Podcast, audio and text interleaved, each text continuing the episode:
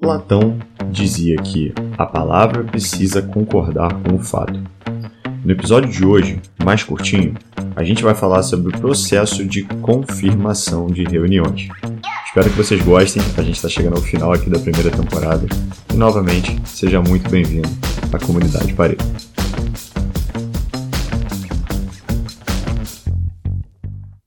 Bom, como a gente falou no episódio anterior sobre indicadores, a gente trouxe a relevância de analisar cada uma das métricas como no-show, taxa de conversão, a eficácia dos agendamentos, aquele agendamento que de fato é qualificado, aquele agendamento que não é qualificado, que a gente acaba passando. Para um pré-vendedor, muito disso pode ser impactado também pelo fluxo de confirmação. Imagina que você ligou para um lead do seu funil e após um papo no qual você percebeu que ele engajou bastante contigo, entendeu a proposta inicial e aquela curiosidade mesmo, misturada com vontade de entender um pouco melhor, foi gerada, o mesmo topou ir para a reunião com o teu closer. Ora, tendo em vista que a gente falou previamente, dificilmente esse lead não vai participar da reunião, certo? Não necessariamente. Como cada um de nós aqui sabe, muitos imprevistos podem aparecer na nossa rotina, então aquela reunião certa naquele horário pode acabar sendo cancelada pelos famosos motivos de força maior nos quais o lead nem tem tempo de lembrar do calendário ou te avisar. Eu já passei por casos terríveis, tá? Em que o lead ele teve acidentes, perdas e não confirmou, natural, óbvio, né? E casos em que eu mesmo falhei na geração de valor da qualificação e ele acabou sumindo. Então ele me deu a palavra, falou que ia participar da reunião e nunca mais me respondeu. Nesses casos, e também em outros que a gente vai acabar citando por aqui, esse processo de confirmação ele pode sim fazer a diferença e não onerar o tempo da reunião de um closer que vai estar disponibilizando a agenda para uma call que é um pouco mais relevante. Agora, imagina outro exemplo no que você ligou para um lead, conseguiu a qualificação, só que diante do papo que vocês tiveram, você viu que ele não ficou tão engajado. Ele está mais curioso só mesmo, ele não está engajado, ele está interessadinho.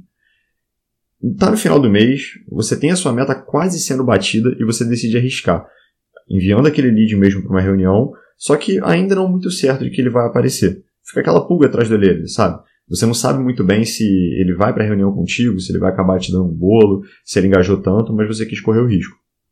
Assim, no mundo ideal, o SDR ele deveria levar um novo papo e garantir que lead estivesse engajado no processo de compra.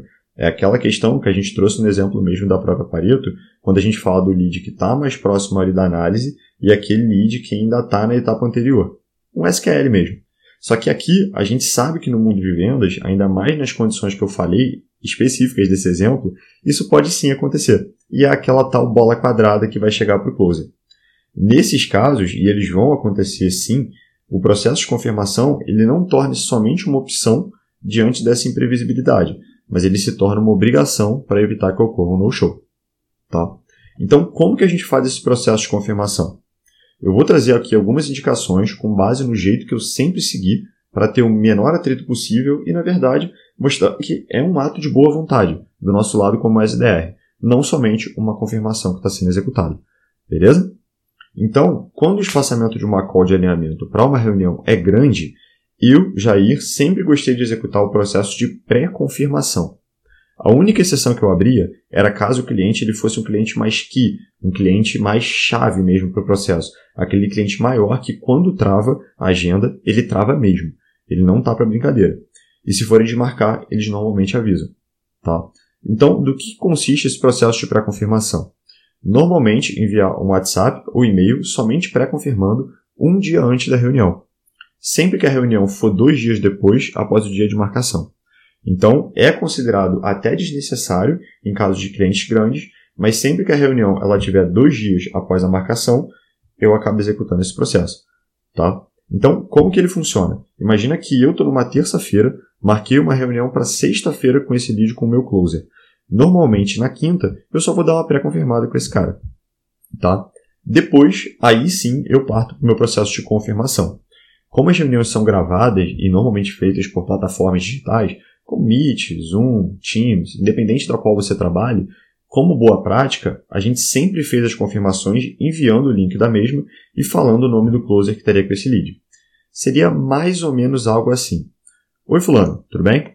Para facilitar, eu envio por aqui o link da reunião e o nome do especialista que vai estar contigo. Vai ser o fulano.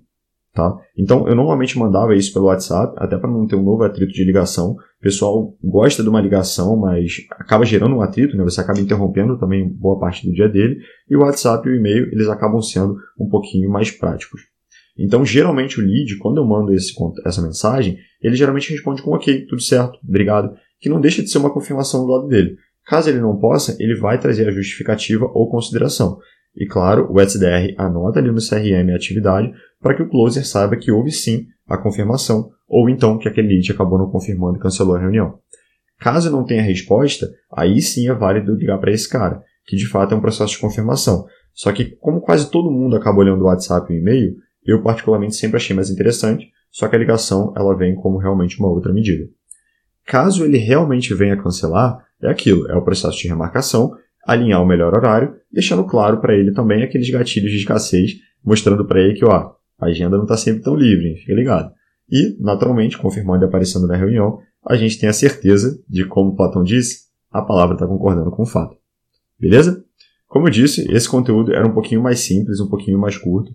Bom, ele pode acabar gerando uma certa dúvida, por mais que eu tenha trazido alguns exemplos aqui também. Mas fiquem à vontade para colocar as dúvidas aqui também. Comentem. Eu vou ter o maior prazer de responder. E eu espero que vocês tenham gostado. Falou? Um abraço, pessoal. Tchau, tchau.